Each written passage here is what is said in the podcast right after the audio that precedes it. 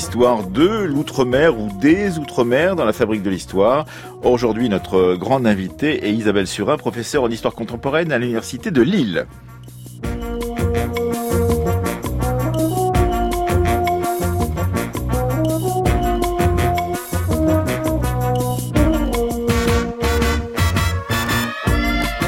Cette semaine qui se termine par euh, la journée commémorative du souvenir de l'esclavage et de son abolition, nous allons nous intéresser à cette notion d'outre-mer qui, bien que très ancienne dans la langue française, a constamment évolué depuis le XVIIIe siècle au moins. Demain, nous nous arrêterons sur la loi cadre de fer qui, en 1956, crée dans les territoires d'outre-mer des conseils de gouvernement élus au suffrage universel. Mercredi, nous nous centrerons sur la très bonne revue d'histoire Outre-mer au pluriel qui fait suite à la revue française d'histoire d'outre-mer fondée en 1912.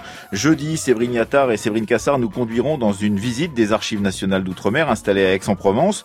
Et aujourd'hui, eh bien aujourd'hui, nous avons donc le plaisir de recevoir Isabelle Surin, qui dans son livre L'Afrique dévoilée, paru l'année dernière aux presses Panthéon Sorbonne, dans sa collection d'histoire contemporaine, s'attache à comprendre les motivations et les pratiques des explorateurs de la fin du XVIIIe siècle et du début du XIXe siècle en Afrique de l'Ouest, avant que cette région ne soit entièrement colonisée par la France en particulier et qu'elle devienne une région d'outre mer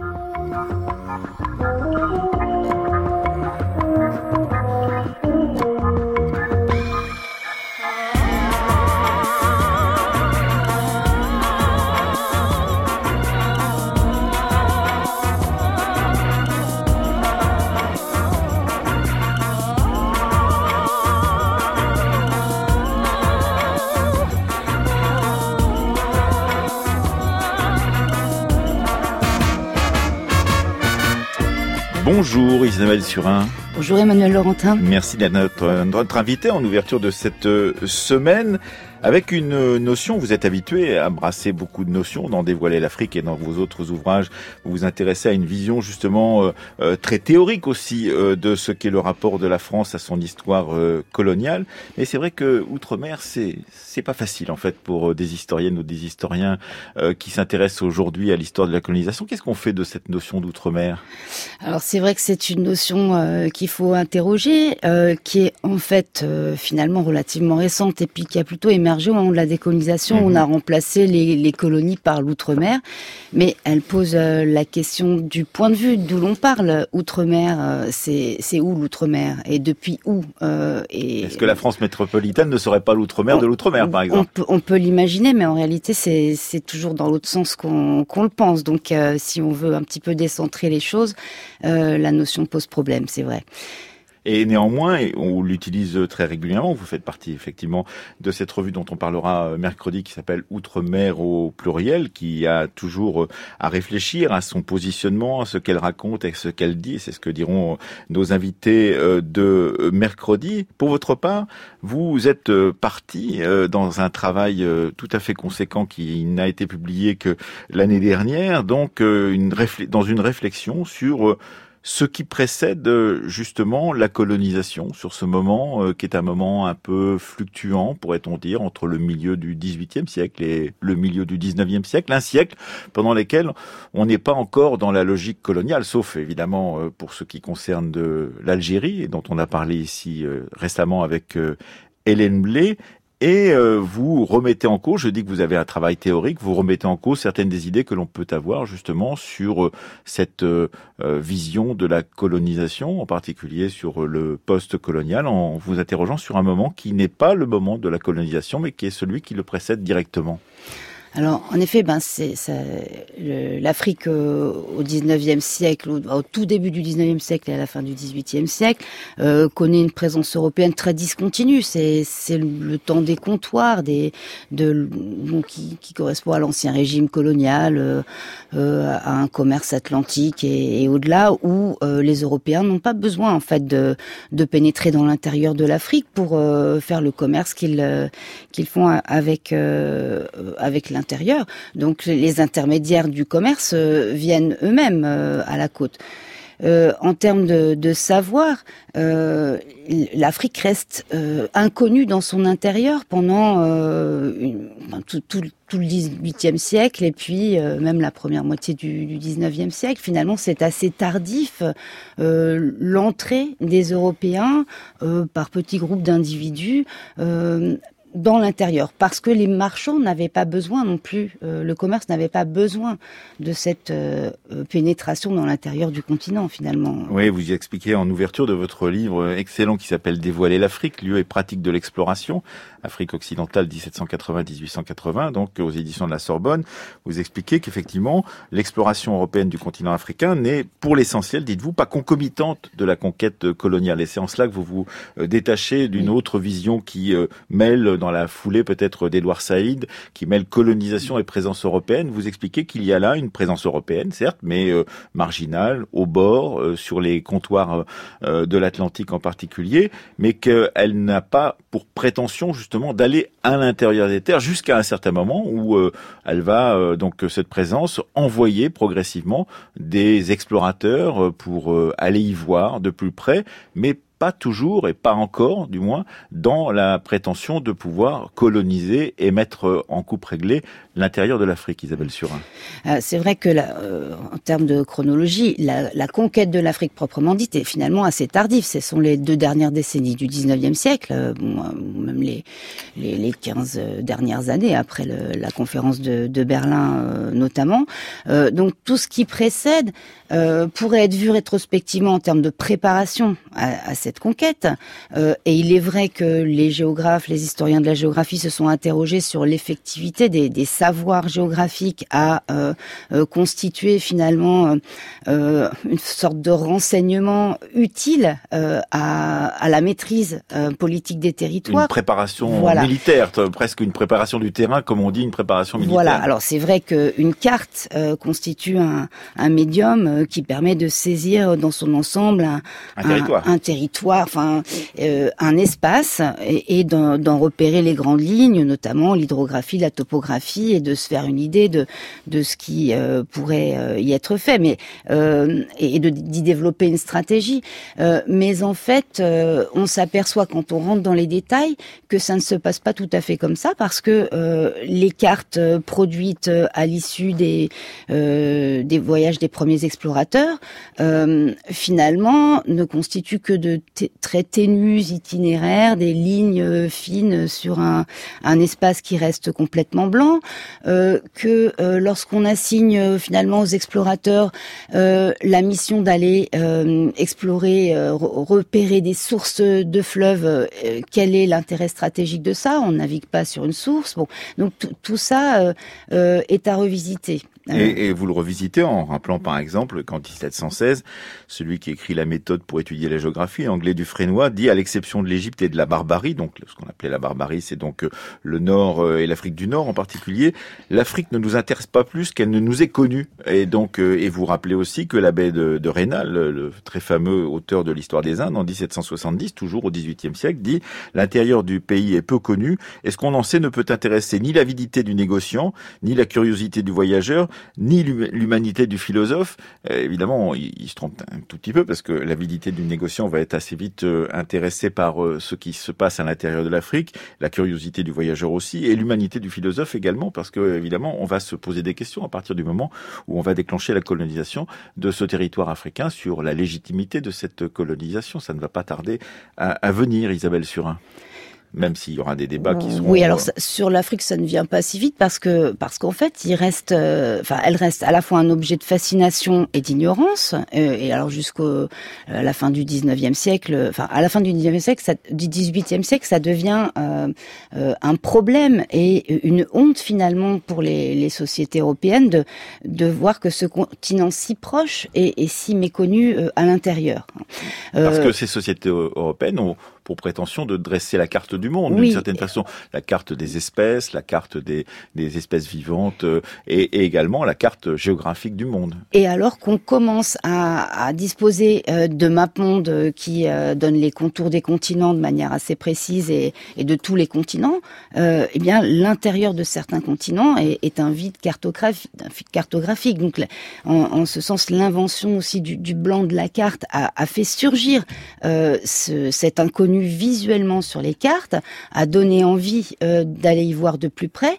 Euh, mais dans un premier temps, et, pendant, je dirais, tout le premier 19e siècle euh, d'inspiration plutôt libérale, l'idée est d'aller d'ouvrir ces continents au commerce et éventuellement à la civilisation par le commerce, mais sans euh, les posséder euh, politiquement, sans, sans, sans, conquête territoriale. Et vous rappelez euh, la phrase du géographe euh, Jomard au début du euh, premier 19e euh, siècle, dans le premier 19e siècle, où il dit le génie entreprenant de l'Europe civilisée ne se reposera point avant d'avoir déchiré le voile tout entier. C'est pour ça que vous appelez votre oui. livre Dévoiler l'Afrique. Oui, Ce voile qui recouvre l'Afrique et qui est une, une sorte d'insulte, de honte, dites-vous, pour pour euh, ceux qui, tout au long du 19e, 18e siècle, ont, ont assumé cet esprit euh, des Lumières que de ne pas connaître. On se souvient effectivement des explorations de Humboldt et de tous ceux qui l'ont succédé. Et là, d'un seul coup, on connaît mieux l'Amérique latine, on connaît mieux une partie de l'Asie que euh, le cœur de l'Afrique qu'on ne connaît pas, euh, Isabelle mmh, Surin.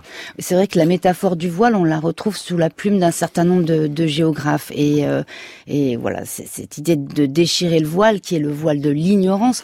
Alors, on peut y voir, on peut y voir une métaphore euh, euh, que les tenants des postcolonial studies pourraient euh, interpréter autrement, comme une prise de possession symbolique, voire genrée, enfin, de, de, de ce continent africain ainsi presque féminisé. Mais, mmh. mais c'est, je ne pense pas qu'il faille lire ça tout à fait dans dans la dans, dans, cette citation de, de Jomar que vous venez de, euh, de mentionner. C'est vraiment euh, l'idée de l'ignorance qui, qui, qui, qui, fait obstacle. Alors quand on, est ignor, quand on est ignorant et qu'on est un homme des Lumières, eh bien on va envoyer donc des personnes pour pouvoir euh, combler le blanc de la carte. Vous euh, vous attachez beaucoup à, deux organisations qui sont l'African Association à Londres, qui dès la fin du 19, 18e siècle donc va euh, envoyer, missionner des gens qu'elle va payer pour pouvoir aller repérer le cœur du continent africain, avec peu de succès, il faut bien le dire, et la Société de géographie, CIS à Paris, qui va donner d'ailleurs naissance à d'autres sociétés géographiques en, Europe qui elle-même va prendre une autre manière, d'une autre manière, euh, pour pouvoir justement euh, envoyer des gens sur place. C'est-à-dire, elle ne va pas les missionner, elle ne va pas les payer, mais elle va leur demander de partir et, les récompenser par des prix s'ils arrivent à, agrandir la connaissance que l'on peut avoir du territoire africain. Et la concurrence de, de, de ces deux initiatives vous intéresse particulièrement, l'une se plaçant à la toute fin du XVIIIe siècle, l'autre se plaçant plutôt dans la première moitié du XIXe avec des évolutions.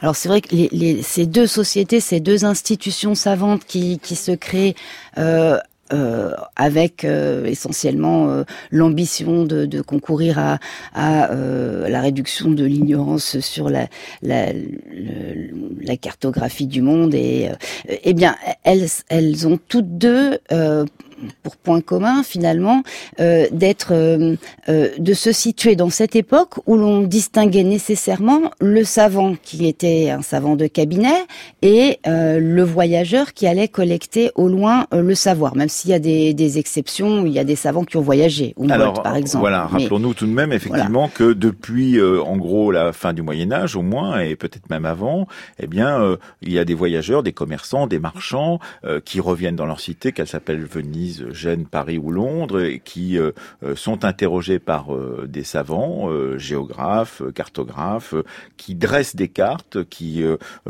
écrivent des, écrits qu'on pourrait appeler proto-ethnologiques ou proto-anthropologiques à partir de ce que leur disent ces marins, par exemple, et que il y a un changement qui, qui va se passer tout au long du 19e siècle, sur lequel vous allez insister, Isabelle Surin, puisque jusque à cette fin du XVIIIe siècle, c'est encore la même chose. On a toujours euh, des gens qui partent et qui ramènent à des savants de cabinet leur savoir, leurs connaissances et les notes qu'ils ont prises. C'est vrai que le travail de géographe à ce moment-là, ou de, de savants, euh, les disciplines sont assez euh, sont mal différenciées. Hein, euh, c'est un travail de cabinet, c'est un travail de compilation.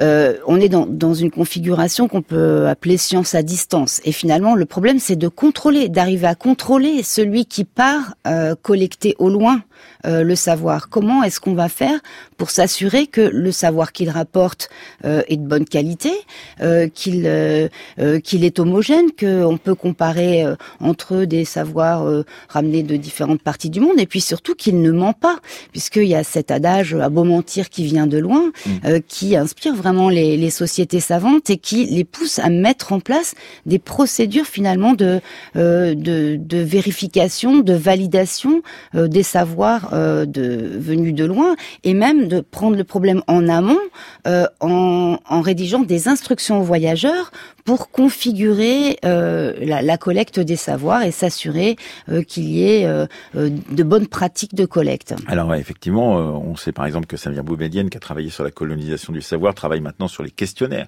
sur le type de questionnaire que l'on, quand on interroge le monde d'une certaine façon, effectivement, il y a ces questionnaires qui sont mis en place. L'African Association à Londres envoie entre 1788 et 1809 sept voyageurs, c'est cela, Isabelle Surin, dont je crois quatre ne vont pas revenir de leur voyage ils vont mourir sur place. Donc ça n'est pas d'une euh, très grande rentabilité puisqu'on ne sait pas très bien ce qu'ils ont vu, comment ils ont pu euh, euh noter euh, les gens qu'ils rencontraient, les paysages, les cultures et les civilisations qu'ils croisent. Et donc à part Mungo Park dont la deuxième expédition verra la fin, mais la première expédition a été très médiatisée, à part l'écossais Mungo Park, eh bien il y a peu de réussite dans ce domaine-là, ce qui va conduire les Français en particulier un peu plus tard à changer euh, le, le, type de, de manière de, d'avoir un rapport entre société savante euh, européenne et voyageurs au loin, et en particulier au cœur de l'Afrique, Isabelle Surin. Oui, en effet. Euh, alors, l'African Association était euh, une sorte de fondation de mécènes qui, est, qui avait les moyens... D'aristocrates. oui, tout à fait. qui avait les, les moyens de, de rétribuer des voyageurs, donc de les engager, de les sélectionner avant le départ, de s'assurer qu'ils avaient les connaissances suffisantes, de compléter éventuellement leurs connaissances, euh, de leur permettre aussi de euh, d'apprendre quelques langues, euh, l'arabe éventuellement ou quelques langues sur la côte avant leur départ. mais ça pouvait être effectivement un, un, investissement à fond perdu lorsque le voyageur ne revenait pas. Alors certains faisaient quand même parvenir des lettres de l'intérieur avant de mourir, et puis on s'intéresse toujours les, les, voyageurs suivants cherchent à retrouver les traces du précédent qui a disparu.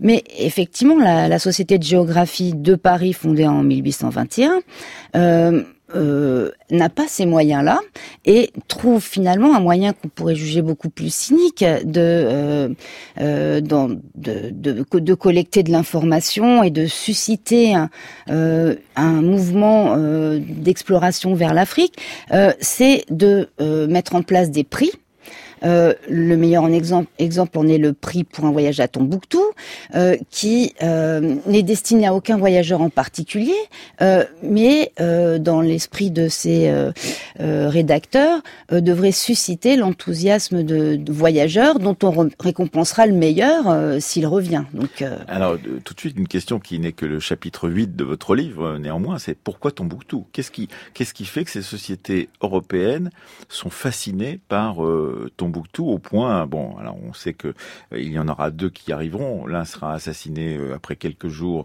après avoir euh, atteint Tombouctou. L'autre arrivera à en revenir. René Callier, très connu dans ma région natale du Poitou, puisqu'il est originaire de la région nortaise. Ce, ce, René Caillé, en l'occurrence, va revenir de Tombouctou. Ça va faire un, un, énorme succès. Il va être critiqué par les Anglais parce que il n'aurait pas eu la bonne méthode pour le faire. Mais néanmoins, au bout du compte, il montre à vous, historienne Isabelle Surin, combien Toubouctou est un enjeu. C'est quoi l'enjeu de Toubouctou? Un enjeu mythologique, mythographique? Oui, on, peut, on peut parler d'un mythe géographique. Euh, Tombouctou en réalité à cette époque-là ne représente plus grand-chose, ni en termes d'activité économique, ni même d'activité intellectuelle, mais ça a été à la fois tout ça. Euh, ça a été euh, un interface euh, des relations euh, de, du commerce transsaharien et euh, des, du commerce intra-africain, voilà. Euh, et puis ça a été aussi la ville des lettrés, la ville où allait se former un certain nombre de de musulmans de la région, on y trouvait des théologiens, mais on, y, on, on, voilà, ça a été aussi une capitale intellectuelle qui a produit des chroniques historiques sur les, euh, à l'époque euh, euh de l'Empire Sonrail, par exemple. Euh, on, donc on a des, quand même des chroniques qui remontent au, XVIIe siècle, euh, qui proviennent de, de, Tombouctou. Mais ce qu'on en sait en Europe, ce n'est pas ça. On ne connaît même pas l'histoire de, de, ces chroniques-là. C'est un, un, point sur les cartes, sur des cartes même assez anciennes, Tombout, puis Tombouctou, Timbuktu, qui est aussi euh, euh, l'objet de, de savoirs complètement médiés par euh, les, des informateurs qui se situent sur les côtes marocaines en mmh. fait, euh, qui continuent à faire ce, ce commerce transsaharien euh, et qui euh, vont à Tombouctou effectivement. Tombouctou reste un, la plaque tournante de, de, de, de ce commerce et, qui en, finalement fait surgir des mythes par l'ignorance qu'en ont les Européens. Oui, alors c'est d'autant plus euh, intéressant effectivement que ce mythe de Tombouctou va perdurer encore euh, jusqu'à aujourd'hui comme étant un, un, un, lieu euh, central de la mémoire. On pourrait presque rajouter dans les lieux de mémoire Tombouctou dans les lieux de mémoire européens parce que ça fait partie de, de ces villes qui ont compté dans l'imaginaire européen. Et tout compte fait, quand on découvre Tombouctou, eh bien euh, par l'intermédiaire de René Caillé, on peut par exemple être un tout petit peu déçu oui. de ce qu'on retrouve parce que ça n'est pas effectivement ce qu'on avait pensé retrouver. Mmh, mmh. Et alors justement, ce, ce, schéma de la déception, on le retrouve euh, au-delà de René Caillé. Euh, la plupart des, des, voyageurs qui se sont rendus à Tombouctou expriment finalement une déception. Euh, pour René Caillé, c'est une ville sans oiseaux, une ville sans végétation, une ville morte. Il trouve qu'il n'y a pas, pas tellement de commerce. Il vient de euh, un peu plus au sud, sur un des affluents du Niger, euh, qu'il a trouvé beaucoup plus florissante. Euh, le, le suivant c'est Heinrich Barth qui vient lui de de Kano et de Sokoto et qui euh, euh, a vu des, des villes d'une autre ampleur que celle-là, qui en plus il va être cantonné pendant tout son séjour à la maison de son hôte parce qu'il ne peut pas euh, sortir, euh, il est un peu en danger. Euh, et puis finalement c'est Oscar Lenz qui, quand il va arriver par le nord, lui, il est le seul à, arriver à Tombouctou euh, depuis euh, depuis le Maroc. Mmh. Et donc il, il réédite finalement cette expérience des, des marchands marocains pour qui Tombouctou c'est le Havre, c'est l'arrivée. Euh, voilà, c'est une fois qu'on a traversé le, le, Sahara, on arrive à Tombouctou et c'est le, le la, la ville euh, qu'on attendait. Mmh. Euh, mais tous ceux qui arrivent par le sud, l'est ou, ou l'ouest finalement sont déçus. Et c'est un schème qu'on retrouve toujours aujourd'hui. Mmh. les, les touristes qui vont à Tombouctou aussi sont souvent finalement un petit peu déçus. Euh, tant d'encre à couler pour euh, pour ça. Bon. Euh... ce qui est très intéressant, c'est qu'on s'aperçoit que euh, ces euh, itinéraires de voyageurs, donc on, précisons que vous avez travaillé sur la période 1780-1880, mmh. euh, Isabelle Surin, qu'en gros la, la première moitié du 19e siècle, eh bien, ne couvre qu'une toute petite partie du territoire qui est représenté par le blanc dans les cartes de territoire africain. Ce sont des itinéraires. Généralement, on suit des fleuves, on suit le Niger, par exemple. donc donc on évite des grandes parties du territoire. La Haute-Volta, par exemple, n'est pas euh, parcourue ou presque pas, puisqu'on va euh, soit par le sud euh, depuis les ports du golfe de Guinée, soit par l'ouest, et puis donc on évite certains endroits qui ne sont pas traversés par des fleuves.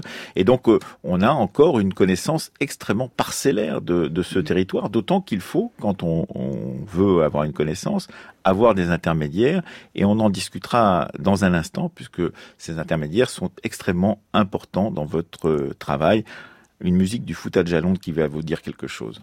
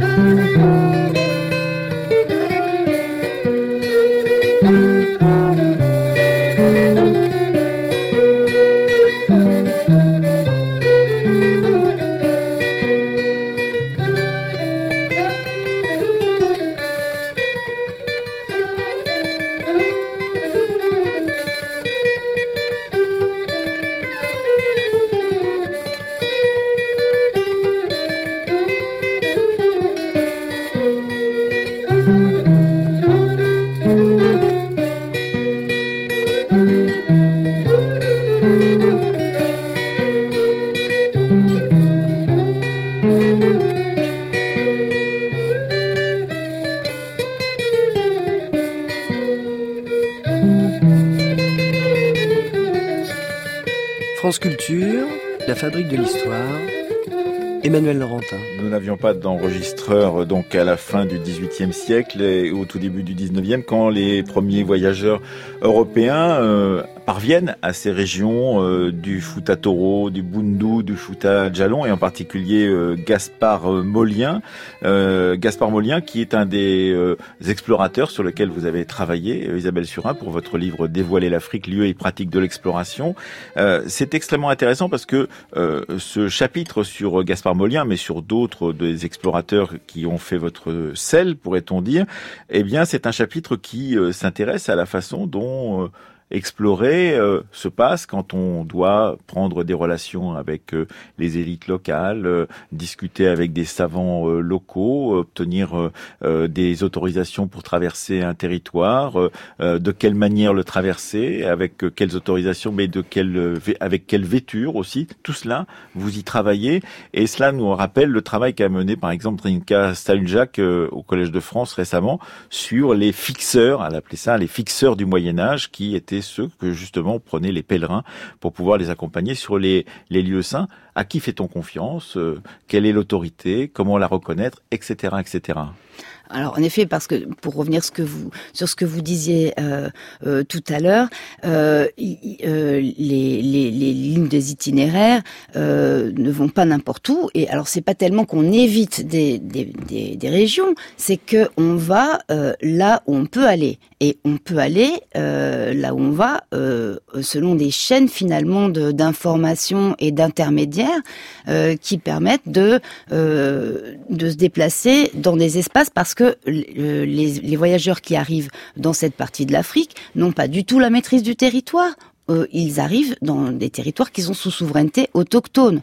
Euh, et donc, euh, la première chose à faire, c'est de demander la permission de passer. Hein. Pour ça, il faut des intermédiaires, des guides, des traducteurs, et puis s'adresser à l'autorité. Ce qui fait que finalement, constamment, ces voyageurs sont sous une double dépendance logistique et politique. Logistique parce qu'ils dépendent des populations pour demander finalement le pain et l'eau. Hein. Ils ont des, des, marchandises à échanger pour payer le gîte, le couvert, mais euh, politiquement, ils dépendent des chefs qui ouvrent ou ferment les chemins. Cette expression euh, euh, est souvent rapportée dans, dans, les récits de voyage, ouvrir ou fermer la route, qui indique bien la souveraineté politique de ces chefs. Donc il faut commencer par aller rencontrer les, les chefs.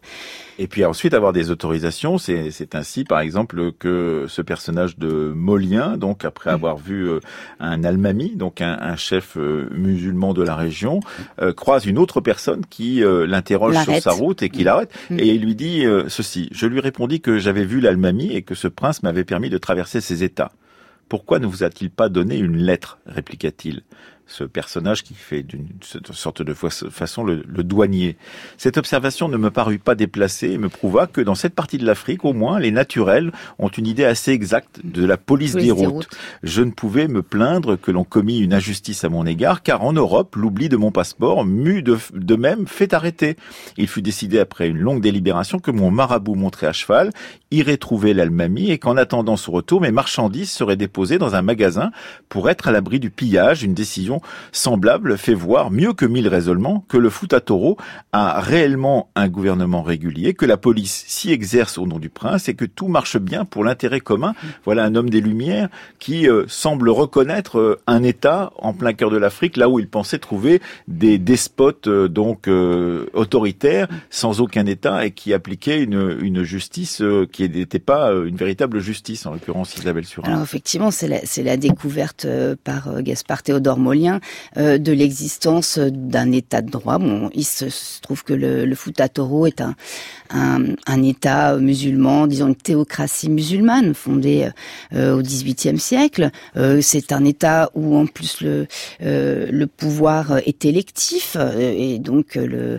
l'almami n'exerce pas ad vitam aeternam ce, ce pouvoir-là. Il peut être destitué, remplacé. il y a un conseil de notables qui exercent aussi collectivement le pouvoir. Et puis il y a l'écrit qui est là parce que la langue arabe sert de langue de, de gouvernement, de langue de la diplomatie, et que on a des documents en arabe. D'ailleurs, Molien recopie, le, donne un, un titre d'exemple, le, le, contenu du laissez-passer qu'il a finalement obtenu, qui indique que euh, l'Almami dit voilà nous l'avons reçu puis nous l'avons laissé partir, euh, euh, que, que, les portes lui soient ouvertes.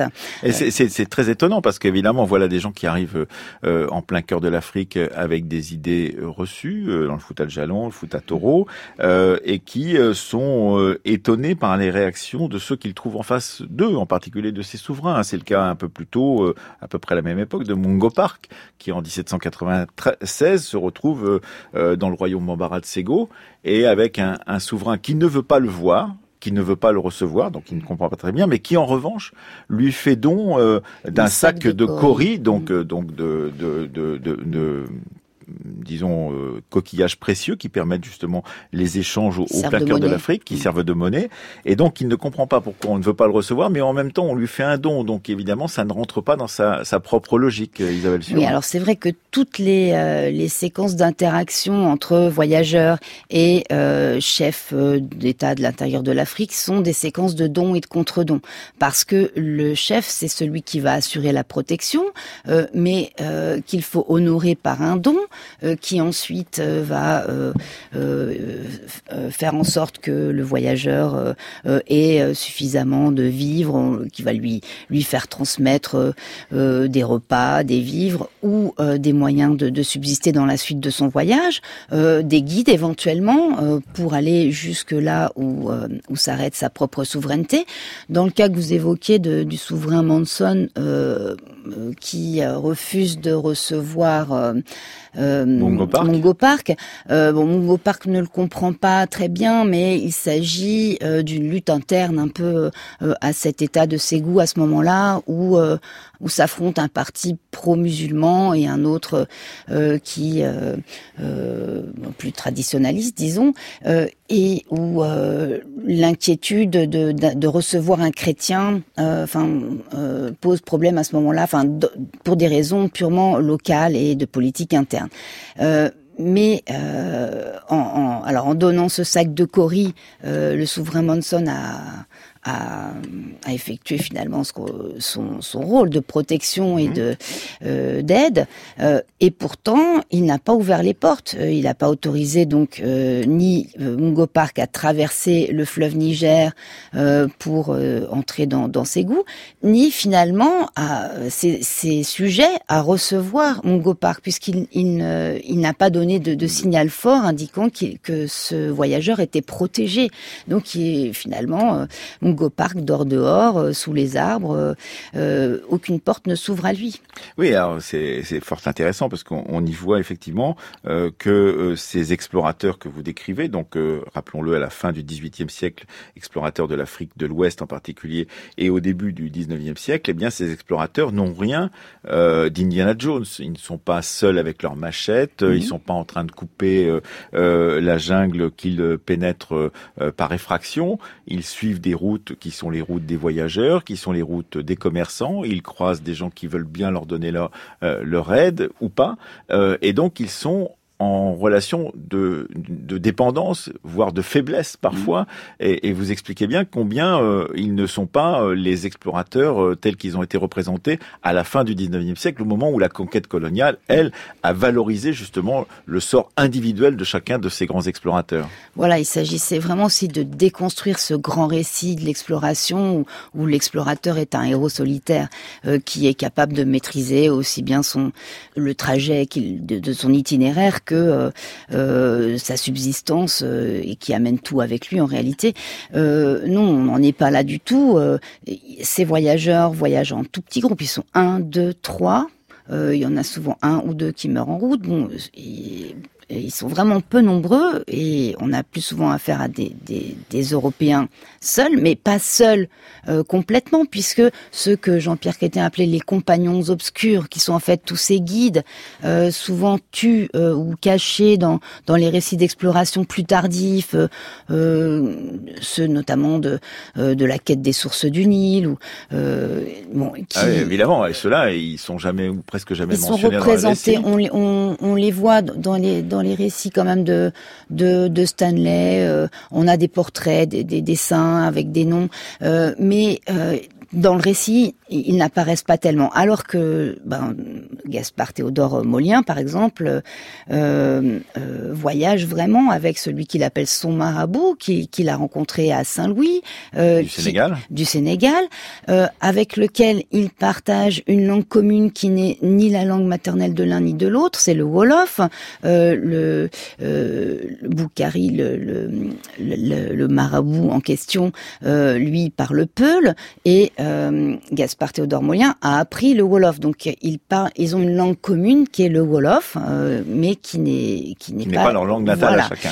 Euh, et c'est c'est ce cet individu qui qui devient enfin qui est un compagnon de voyage vraiment très proche, qui devient quasiment son, son ami, euh, qui va lui donner des conseils au fur et à mesure euh, et lui permettre finalement de, euh, de voyager en pays Peul, pas seulement comme traducteur, mais comme conseiller, on va dire, conseiller culturel. les, les différents guides de, de, de Molien le conseillent sur sa tenue vestimentaire. comment faut-il faut s'habiller à la manière des nègres, par exemple alors, Oui, alors dans un premier temps, Molien croit que il s'habiller euh, de manière pratique pour monter à cheval sous le soleil, ça peut être euh, l'habit mort, et puis s'aperçoit qu'il fait peur euh, aux, villageois en, étant habillé comme un mort, parce que c'est une période où les morts font des razzias au sud du Sénégal. alors ensuite, il reprend l'habit européen, mais cet habit européen paraît ridicule et même féminin, parce que c'est la, la culotte du début 19e siècle qui est très moulante pour les, hommes. Et finalement, euh, euh, un, guide lui donne euh, un, vêtement africain qu'il enfile. Et, là, tout d'un coup, ces guides disent, mais voilà, enfin voilà un homme. Donc, le voilà habillé à l'africaine. Et c'est tous les malentendus qu'il peut y avoir sur le chemin d'un explorateur. Un extrait de la symphonie numéro 1 de Édouard Elgar. Elgar avait commencé à travailler en 1898 sur une œuvre à la gloire du général Charles Gordon, ce fameux Gordon de, de Khartoum, projet qui n'a projet qui n'a pas abouti et qui fut remplacé finalement par cette symphonie dite absolue et sans programme.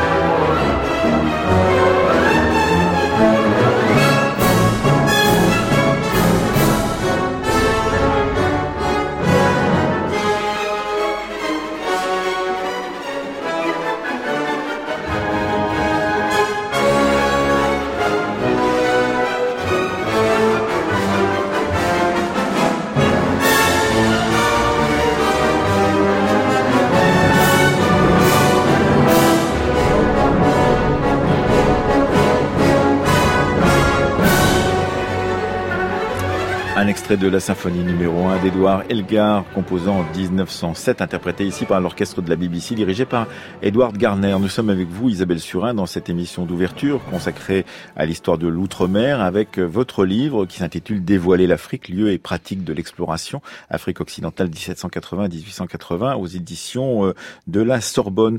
On a beaucoup euh, discuté, euh, quand on était voyageur, à toute époque d'ailleurs, de la duplicité de ce que l'on croit croisé sur place et en particulier, je citais tout à l'heure Zrinka Stajljak, elle, elle travaille sur les voyageurs du Moyen Âge et en particulier ceux qui se rendent en Terre Sainte et qui considèrent qu'ils ne peuvent pas faire confiance à leurs interlocuteurs parfois qui les trompent, mais vous nous montrez bien aussi dans Dévoiler à l'Afrique que ce sont aussi les voyageurs qui trompent leurs interlocuteurs. Ils mentent sur les raisons de leur voyage, ils mentent sur le lieu d'où ils partent pour pouvoir arriver chez un souverain, ils sur le lieu où ils vont à partir de l'endroit où ils découvrent euh, le territoire de ce souverain, etc., etc.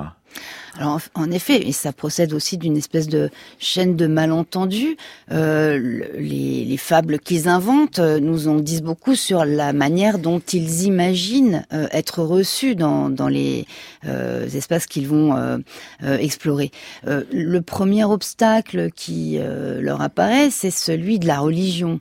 Donc on se fait turc parfois, par exemple. On peut se faire turc pour pouvoir faire croire que... Se faire turc, se faire égyptien, morts ou marocains. Euh, les, les, tout premiers euh, euh, intermédiaires qui ont fait connaître un peu l'intérieur de l'Afrique avaient dit aux Anglais ou aux Français on peut vous emmener finalement dans des caravanes de, de voyageurs, enfin de voyages transsahariens mais il faudra vous déguiser comme nous. Euh, euh, à ce prix, vous pourrez traverser euh, le Sahara ou, ou entrer dans l'intérieur de l'Afrique. Enfin, il faut vous faire passer pour musulman. et il y a, y, a, eu cette conviction assez longtemps chevillée que on ne pouvait pas entrer dans cette Afrique occidentale sans adopter le costume musulman et éventuellement même se faire passer pour musulman. Euh, alors ces, ces, formes de mimétisme ou de, euh, de transformation par l'habit, par euh, euh la langue, la, la, la langue, bah ça, apprendre la langue, c'est c'est une plutôt une nécessité pour communiquer. Euh, ça, ça n'est pas forcément un mensonge, mais la question de la religion, se dire ou ne pas se dire chrétien, est, est centrale. Alors certains sont allés assez loin finalement dans ces formes de dissimulation. Certaines, certainement René Caillé euh, euh, détient là le, le pompon euh, avec sa fable qu'il va tester euh, à différentes étapes de son voyage. Parce qu'il change de, il change de récit selon son interlocuteur et il va essayer de modeler, Après, bon, en fonction des réactions de celui qui est en face, euh, de modeler le récit qui va être le récit canonique qu'il va offrir à ses interlocuteurs. Oui, oui. Alors, euh, dans un premier temps, il fait un petit séjour d'initiation et d'apprentissage de la langue chez les morts près, près de Saint-Louis du Sénégal avec euh, le, discours suivant. Alors, il dit que euh, il a, euh, il, est un, enfant d'Égypte euh, qui est euh, qui a été enlevé par les Français au moment de l'expédition d'Égypte et qui a été élevé en France euh, par un maître, mais que là son son maître français vient de mourir et que donc il est libre. Il veut retourner à la religion de ses ancêtres et donc apprendre le, le Coran, connaître l'islam, etc et apprendre l'arabe. Euh, il va ensuite euh, euh, tester cette, cette fable-là sur différents individus, des marchands sur la, la côte de Guinée, et puis il voit que ça c'est crédible. Enfin, il peut passer pour égyptien. donc il, va, alors il va traverser finalement tout, l'intérieur de, l'Afrique avec cette, euh, ce, mensonge, cette identité euh, factice euh, qui, qui le met dans des situations très très compliquées. Il, il, ne peut pas prendre ses notes en, en public. il n'est pas censé être un, un voyageur mhm. qui va prendre des notes sur, le, sur les pays africains à destination des pays européens. C'est bien qu'il a aussi un, un, une excuse toute faite si jamais on le prenait euh, la main dans le sac en train de, prendre ses notes, il dirait que euh, il est en train de raconter les pays d'Europe euh, aux, aux, Africains ou, ou, pour pour de, donner un récit à ses parents de ce qu'il a vécu en Europe. Bon, donc il inverse complètement le le propos. Hein. Le propos, oui. Et, et en fait, il est il est euh, quand même dans une espèce d'instabilité continue. Il dit mes notes de voyage étaient mon arrêt de mort si on, avait découvert euh, ce que j'étais en train de faire. Et puis il y a des moments effectivement où où son récit n'est pas tout à fait cru dans la partie, de, la dernière partie de son voyage quand il traverse le Sahara, au milieu d'une caravane marocaine. Euh, on le soupçonne d'être un, chrétien dissimulé, mhm. et, c'est très grave. Alors, on, voit bien effectivement les difficultés qu'affrontent ces explorateurs, la nécessité de savoir si on faut rémunérer qui, pourquoi, dans mm. quelles conditions, est-ce qu'on a assez d'argent pour rémunérer tout le monde, parce que ce sont de, de longs voyages, tout cela, ça fait partie des, des grandes questions que se posent euh, ces explorateurs, mais au bout du compte, ils doivent ramener euh, du savoir, de la connaissance, euh, nourrir ces sociétés savantes qui sont à la, en demande justement de pour remplir le, le blanc de la carte. Est-ce que est-ce que ça marche au bout du compte, Isabelle Surin? C'est-à-dire est-ce que le, le, faible nombre d'explorateurs envoyés dans cette première moitié de 19, du 19 siècle, ou partie d'eux-mêmes, euh, en espérant peut-être un prix ou une récompense, va euh, remplir les blancs de la carte, ou est-ce qu'il va falloir attendre là la deuxième moitié du 19e siècle, les expéditions véritablement coloniales, pour pouvoir remplir ces blancs de la carte, Isabelle Surin? Alors, euh, ces expéditions euh, ont permis de dessiner quand même euh, un canevas hydrographique et topographique hein, de, des grands fleuves de l'Afrique occidentale. on ne savait pas, on ne savait rien du Niger finalement. On se demandait même s'il ne débouchait pas dans le Nil. on ne connaissait pas ses sources, ni son embouchure, ni son cours. voilà, on commence à, à, localiser quand même une partie de, de ces grands fleuves et à comprendre qu'il n'y a pas une chaîne continue, euh, les monts de Kong, là, qui, qui barre complètement le passage aux eaux du Niger et qui l'obligerait à se jeter dans le lac Tchad ou, ou dans le Nil. Euh, mais euh, c'est finalement il s'agit d'une carte euh, à une échelle qui ne permet pas tout à fait de, lancer des opérations militaires. Elle donne le les grands euh, canevas, mais lorsque euh, la conquête devient un objectif, c'est-à-dire pour les pour les Français par exemple à partir du Sénégal euh, à la fin des années 1870, euh, là il faut d'autres types de, de reconnaissance beaucoup plus précises, des, des cartes euh, à une toute autre échelle, euh, et il faut en quelque sorte tout recommencer. D'autre part, au niveau politique, la situation a pu changer mmh. euh, entre les voyageurs qui sont passés dans les années 1830 comme René Caillé ou même 1850 comme Barthes et la conquête 20, 30, 50 ans plus tard, euh, on n'a plus les mêmes interlocuteurs. Donc il faut en fait renouveler ce savoir. Mais, mais pour autant, euh, ceux et celles qui euh, travaillent en histoire postcoloniale et qui disent il y a déjà dans cette exploration les prémices de ce que va être la colonisation, par exemple, cette idée de traverser l'Afrique d'ouest en Est, par exemple, elle est déjà présente chez tous les euh, interlocuteurs des sociétés savantes. Euh, c'est fait partie des, des, des, grandes questions, quasiment en se disant, allez, on va faire une ligne droite et puis on va rejoindre la mer Rouge, on va rejoindre euh, l'océan Indien en, traversant tout droit. Depuis le, Sénégal. Ça, ça fait partie des, permanences, pourrait-on dire, des, visions permanentes que l'on peut avoir de l'Afrique à conquérir ou pas, ou à découvrir. Mhm. Euh, en effet, on, peut euh, avoir, un, voir un parallélisme dans, entre ces, cette, dans cette figure de la traversée, de la grande traversée, euh, mais qu'on retrouve jusqu'à jusqu'à l'expédition bah, la, mission marchand, et puis plus tard au XXe siècle la mission Griol, par exemple. Ah oui, oui, oui, oui. alors, mais ben oui, mais je, ne me semble pas que ça procède tout à fait de, de la même euh, intention ou du même contexte, euh, parce qu'en réalité, les, les, vraies conquêtes n'ont jamais été des grandes traversées. Hein, mhm. Donc euh, conquérir, c'est pas traverser, ces grandes traversées, c'est plutôt des formes d'appropriation symbolique que, euh, que, que matérielle ou effective. Dans cette appropriation symbolique, il y a aussi l'appropriation des noms. Euh, vous mhm. insistez dans un dernier chapitre sur euh, la transcription euh, des toponymes, par exemple, la valorisation ou la dévalorisation des savoirs vernaculaires, c'est-à-dire cette idée aussi qu'il y aurait peut-être deux statuts du savoir, un statut européen ou pas, et puis un statut africain qui n'aurait pas, qui ne serait pas à la même hauteur, et vous remettez d'équerre un peu ces questions-là, Isabelle Surin, en disant qu'effectivement, de temps en temps, eh bien, il y a effectivement une vraie confiance qui est faite euh, au savoir vernaculaire. À d'autres moments, euh, elle n'est pas là, mais euh, qu'il y a donc cette nécessité de transcrire, de traduire, de mettre dans la langue européenne, tout ce que l'on a découvert dans les langues régionales et autochtones Alors au départ, effectivement, pour des questions de d'établissement de, la carte, on n'a pas intérêt à rebaptiser tous les lieux avec des noms européens, sinon on n'y comprend plus rien. Euh, on a des cartes qui euh, donnent euh, pour le Niger euh, le, le, mot Kwara, par exemple. D'autres, enfin voilà, le, le, le, Niger peut avoir des noms différents suivant ses, les portions du cours. Donc on va s'intéresser euh, au, au, nom donné dans les langues vernaculaires à tel ou tel fleuve ou à telle région pour s'assurer qu'on parle bien de, la même région.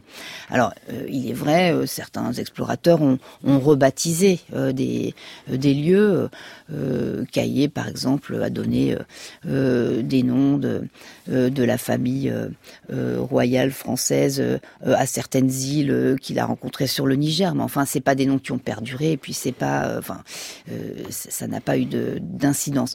Euh, les savoirs euh, vernaculaires, euh, c'est la toponymie évidemment, mais c'est aussi les positions relatives des lieux les uns par rapport aux autres. Ce sont aussi tous ces itinéraires marchands qui sont pratiqués dans l'intérieur de l'Afrique par des Africains. tout ça est collecté et quelquefois même sous forme cartographique. on a un exemple là du sultan Bello, le, Mohamed Bello, sultan de, de l'empire de À la cour duquel se rend euh, notamment euh, Clapperton, euh, qui va demander à ce qu'on lui mette sur papier le savoir géographique local. Le sultan est en effet capable de dessiner dans le sable une carte de ses États ou même de la position de ses États par rapport au Niger qui intéresse particulièrement les Européens. En même temps, il ne dit pas tout dans sa carte. il évite de montrer l'embouchure du, du, Niger, par exemple. et lorsque que Clapperton ramène ces savoirs-là, cette, carte euh, recopiée sur le papier d'après euh, le savoir local, les, les, cartographes ont du mal à, à s'y reconnaître. Ils ne comprennent pas ce savoir tant qu'il n'a pas été validé par d'autres explorateurs européens. Et oui, ben ça fait partie effectivement des grands processus de croisement de la recherche du 19e siècle. On pourra découvrir aussi dans Dévoiler l'Afrique comment un explorateur est, est surpris quand euh, un de ses interlocuteurs euh, africains, souverain, euh, lui dit qu'il aime bien ce souverain les expéditions de Cook, alors qu'il s'attendait à trouver quelqu'un qui ne connaissait rien justement à ses savoirs européens. Merci Isabelle Surin d'être venue en ouverture de cette émission. Euh, vous êtes l'auteur de Dévoiler l'Afrique avec un point d'interrogation, lieu et pratique de l'exploration aux éditions de la Sorbonne. Demain, nous continuerons en nous posant une question plus contemporaine. Qu'est-ce qu'étaient les la loi cadre de fer de 1956 consacrée à l'outre-mer? Comme d'habitude, cette émission a été préparée par Marion Dupont et Céline Leclerc. Emmanuel Morse-Duncan était avec nous à la technique et Anne Fleury à la réalisation.